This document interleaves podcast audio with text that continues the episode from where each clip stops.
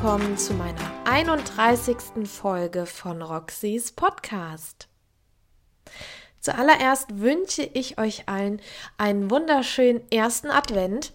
Heute ist der erste Zwölfte, das heißt, der Weihnachtsmonat beginnt endlich. Für mich als Weihnachtsmensch das Schönste überhaupt im Jahr. Und ich weiß jetzt gar nicht, wie ich mit diesem Einstieg auf mein heutiges Buch überbrücken kann.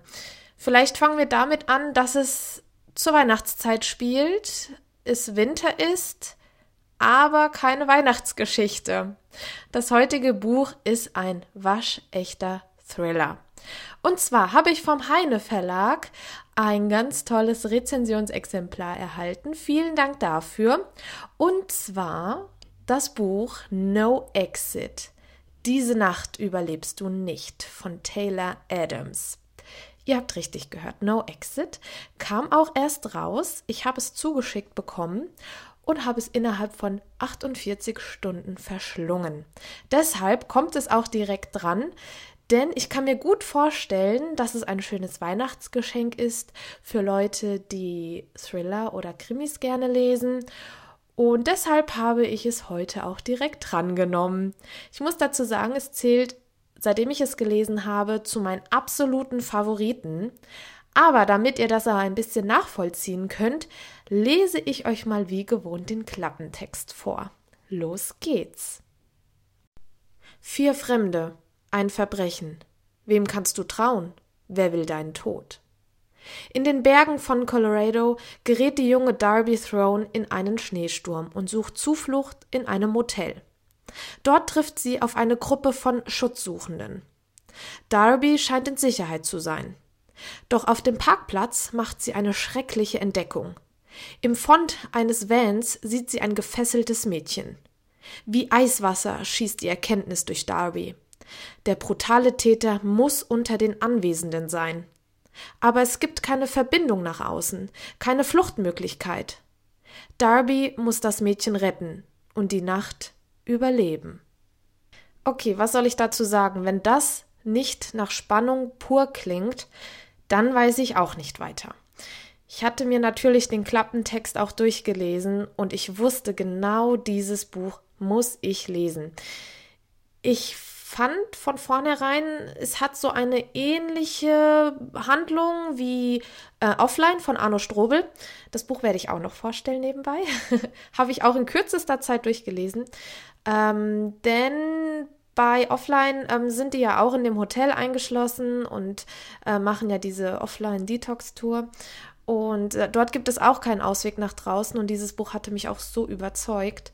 Und deshalb habe ich mir gedacht, okay, es ist ja wie ein Geschenk des Himmels, dieses Buch. Ähm, muss ich lesen. Super vielen Dank an den Heine Verlag, dass ich das Buch zugeschickt bekommen habe. Damit ihr euch ein Bild vom Schreibstil machen könnt, äh, vom Autor, würde ich sagen, ich lese euch die ersten paar Zeilen vor und dann verfahren wir wie gewohnt mit meinem eigenen Fazit, den Informationen zum Buchkauf, des heutigen Themas, das ich mit meiner Community besprochen habe. Da haben sich auch wieder ganz viele tolle Menschen gemeldet, die mitmachen wollten. Und ja, deshalb würde ich sagen, wir fangen an. Auf geht's. Dämmerung.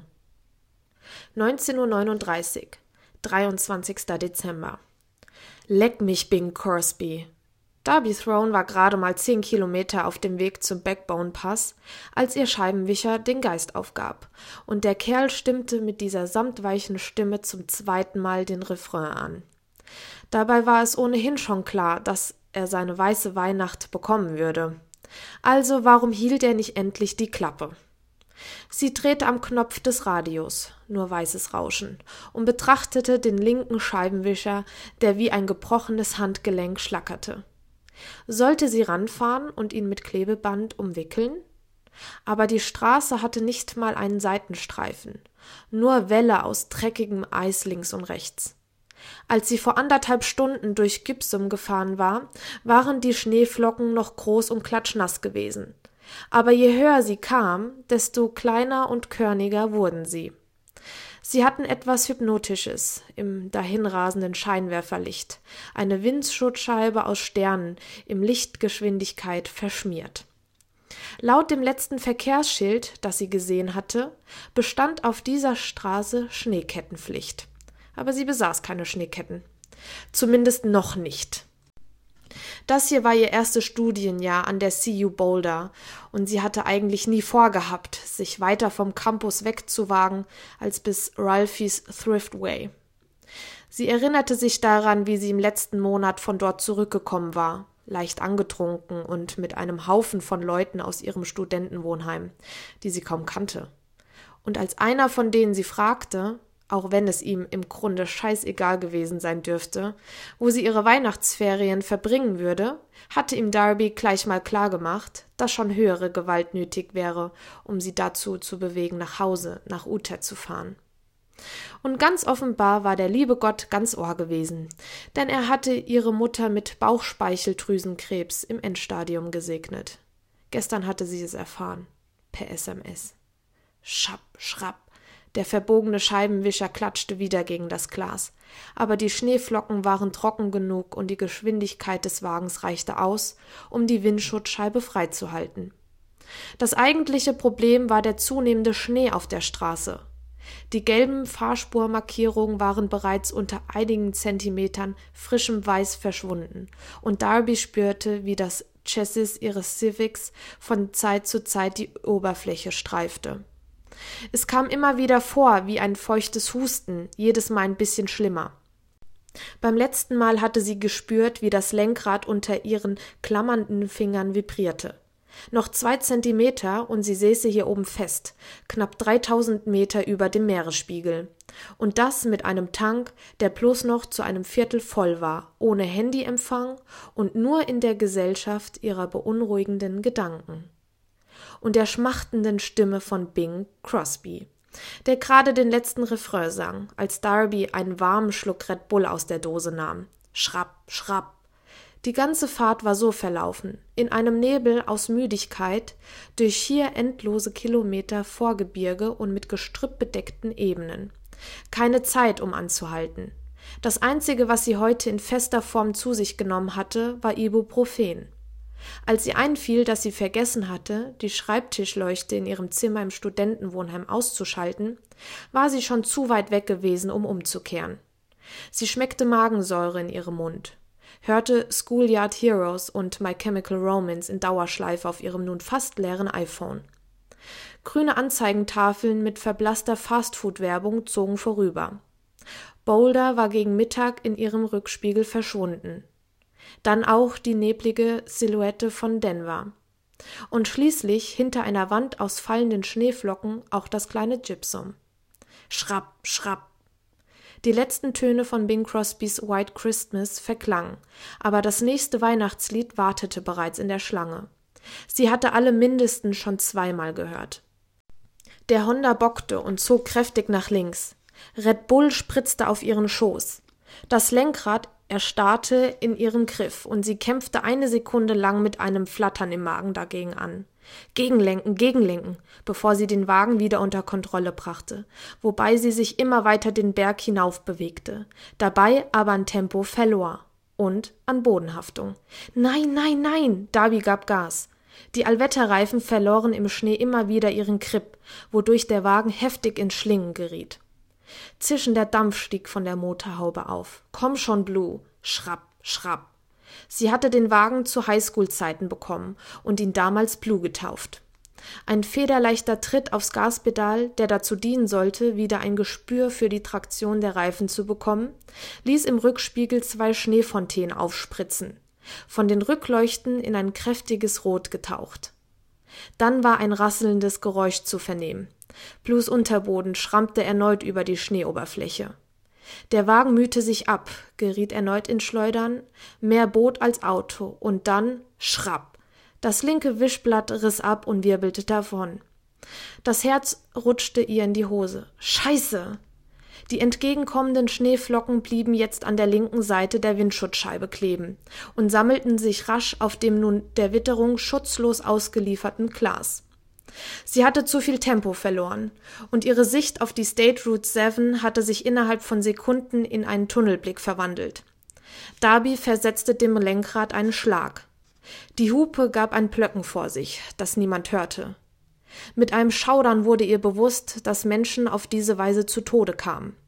Wenn man in einsamen Gegenden draußen von einem Schneesturm erwischt wurde und einem das Benzin ausging, saß man in der Falle. Man erfror. Darby setzte die Red Bull-Dose an die Lippen. Leer. Sie schaltete das Radio aus. Wann hatte sie eigentlich heute zum letzten Mal ein Fahrzeug gesehen? Wie viel Kilometer war das her? Sie wusste noch, dass es ein orangefarbener Schneeflug mit dem Schriftzug CDOT, Colorado Department of Transpiration, auf der Tür gewesen war, der auf der rechten Spur entlangfuhr und dabei einen Schwall von Eisstückchen zur Seite spritzte. Das war vor einer Stunde oder so gewesen, als die Sonne noch geschienen hatte. Nun glich sie nur noch einer grauen Laterne, die hinter zerklüfteten Bergspitzen verschwand, während der Himmel das Purpur eines Blutergusses annahm. Vom Frost überzogene Tannen verwandelten sich in gezackte Silhouetten. Das Tiefland verdunkelte sich zu Schattenseen. Laut der Anzeigentafel an der Shell-Tankstelle, an der sie vor knapp 50 Kilometer vorbeigefahren war, betrug die Außentemperatur minus 15 Grad. Inzwischen war es vermutlich noch kälter geworden. Plötzlich erblickte sie ein halb im Schnee verschwundenes grünes Schild in einer Böschung auf der rechten Seite. Im Licht der dreckigen Scheinwerfer des Hondas kam es langsam auf sie zu. 365 Tage seit dem letzten tödlichen Unfall. Und hier höre ich jetzt auch auf vorzulesen. Ich denke, ihr seid gespannt, ob Darby es schafft, mit Blue am Motel anzukommen, wie sie am Motel ankommt, was beim Motel passiert. Von mir werdet ihr es leider nicht erfahren, so gemein bin ich heute. mein Fazit zu dem Buch ist absolute Klasse, wirklich, ehrlich. Es ist ein absolutes Muss für Thriller-Fans.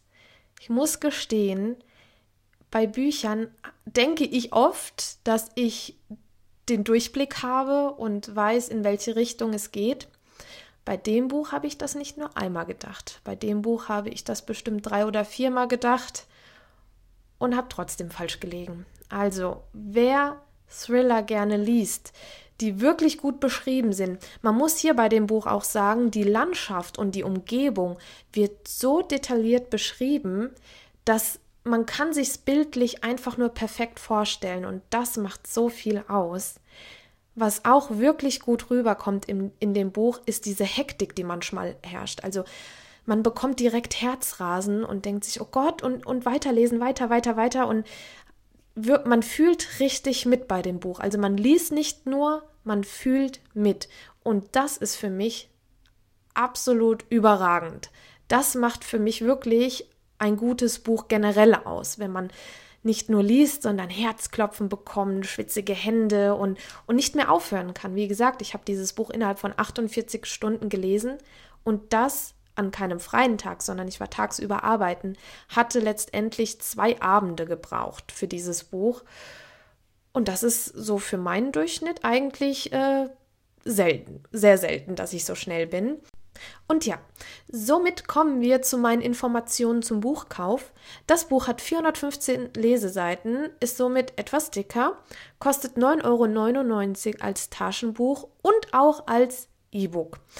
Heißt, da gibt es keinen Unterschied. Und ich muss wirklich sagen, ich habe eigentlich gedacht, es würde 15 Euro kosten, weil es ist wirklich, wie gesagt, es hat 415 Seiten und ähm, irgendwann kennt man sich ja da so ein bisschen aus, ab was für einer Dicke oder von welchem Verlag und welchem Autor ähm, die Bücher dann irgendwie kosten. Und mit 9,99 Euro könnt ihr absolut nichts falsch machen. Jeder Cent ist es hier wert, reinzulesen. Wirklich absolute Leseempfehlung von mir. Und wo wir jetzt gerade bei den Informationen zum Buchkauf sind, ich frage mich immer, bin ich die Einzige, die so viele Bücher kauft. Also ich hatte jetzt am Wochenende das erste Mal, dass ich in Frankfurt war, auf der Zeil, und wir in den großen Hugendubel reingegangen sind und ich habe kein Buch mitgenommen. Ich habe absolut kein Buch mitgenommen. Es hat sich komisch angefühlt, aber irgendwie war ich auch stolz auf mich. Denn für mich ist es immer ziemlich schwierig, in eine Buchhandlung zu gehen und kein Buch mitzunehmen. Oder wenn ich auf einem Flohmarkt bin, irgendwas geht immer mit, ja, und das sind halt meistens Bücher. Und da wollte ich mal von meinen Zuhörerinnen und Zuhörern wissen, wie sieht das bei euch aus? Also kauft ihr auch so viel? Geht in die Buchhandlung? Geht ihr auch auf den Flohmarkt? Oder bestellt ihr online? Rebuy zum Beispiel ganz gefährlich. Da bestelle ich mir dann meistens mehr Bücher, wie ich sie dann am Ende lesen kann. Deshalb habe ich das jetzt aktuell so ein bisschen unterbunden. Und deshalb hat es mich wirklich brennend interessiert, wie das bei den anderen so aussieht.